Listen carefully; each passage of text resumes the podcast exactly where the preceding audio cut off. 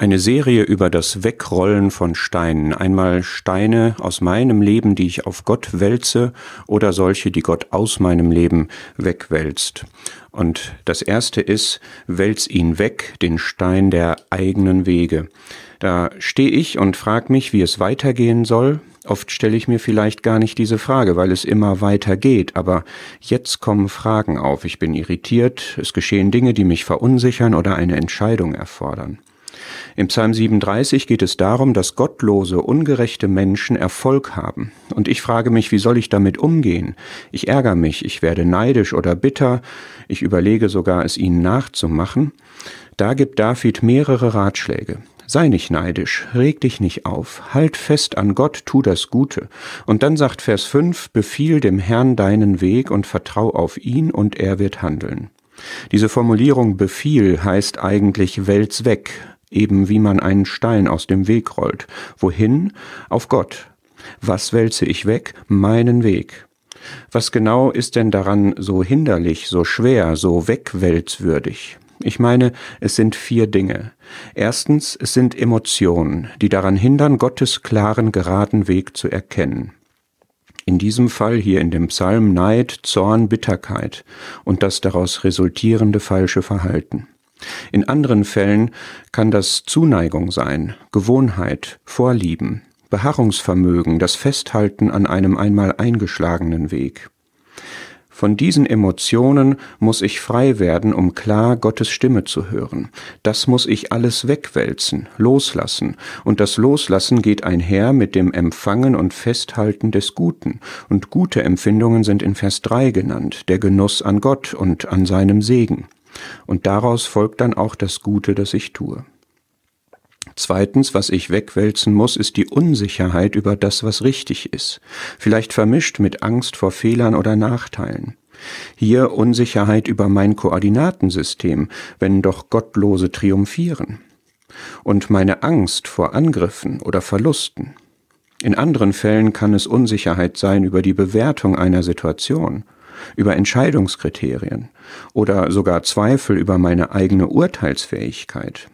Diese Unsicherheit, da wo Gott keine klaren Gebote oder Wegweisungen gegeben hat, muss ich abwälzen, indem ich die Entscheidung dem Allwissenden übertrage. Gott kann die Situation ja beurteilen, und er kann auf meinen künftigen Weg sein Licht werfen. Entscheide du, sage ich dann, denn du weißt es besser. Befiehl du deine Wege und was dein Herze kränkt, der allertreusten Pflege, des der die Himmel lenkt, hat Paul Gerhard getextet. Dem Herrn musst du trauen, wenn dir es soll wohl ergehen. Weg hat er aller Wegen, an Mitteln fehlt's ihm nicht. Ihn, ihn, lass tun und walten. Wenn ich das so abwälze von meiner Unsicherheit auf den Allwissenden, den Allmächtigen, dann wird Unsicherheit ersetzt durch Vertrauen und Angst vor Verlust wird ersetzt durch Zufriedenheit mit dem, was Gott gegeben hat. Vers 16 sagt das auch. Ja, Zufriedenheit mit Gott selbst. Drittens muss ich abwälzen meine Vorstellungen, Wünsche, Ziele, die ich verfolge, also meine Wege, die mich hindern, offen zu sein für Gottes Wege. Gott hat seine Wege und sein Timing. Er wird handeln, so verheißt es dieser Vers, zu seiner Zeit.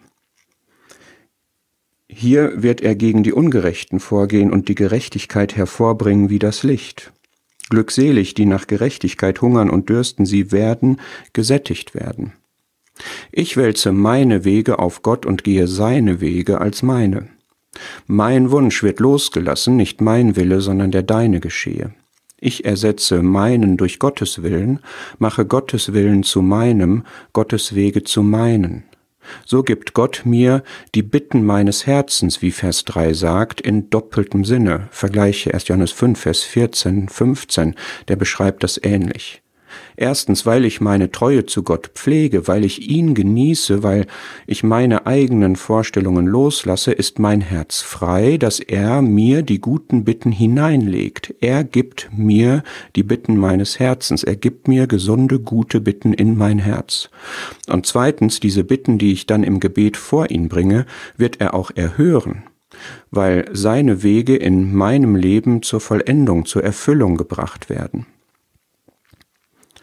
Und viertens, was ich damit letztlich auch abwälze, ist mein Verantwortungsbewusstsein, das mich oft hindert, Gott demütig Freiraum zu geben für seine herrlichen Wege und Pläne und für sein Timing, seine Agenda.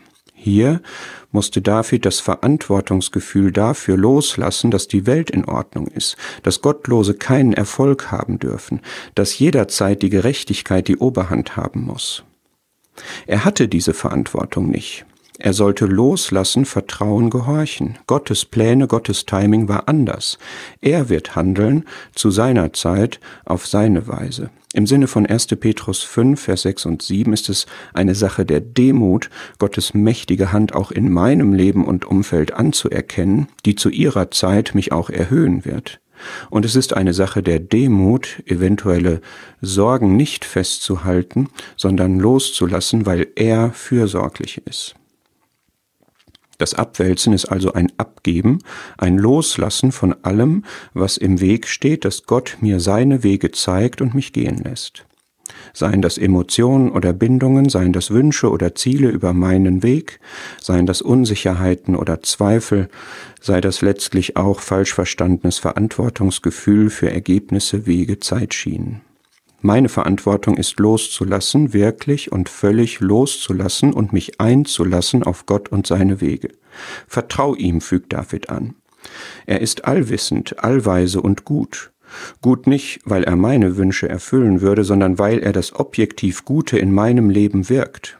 Er wird handeln, er wird seine Ziele verwirklichen umso besser, umso klarer, umso schöner und herrlicher, je früher und konsequenter ich loslasse, mich auf ihn einlasse, mich in seinen Dingen bewege, ihn erkennen und mit ihm Gemeinschaft haben will.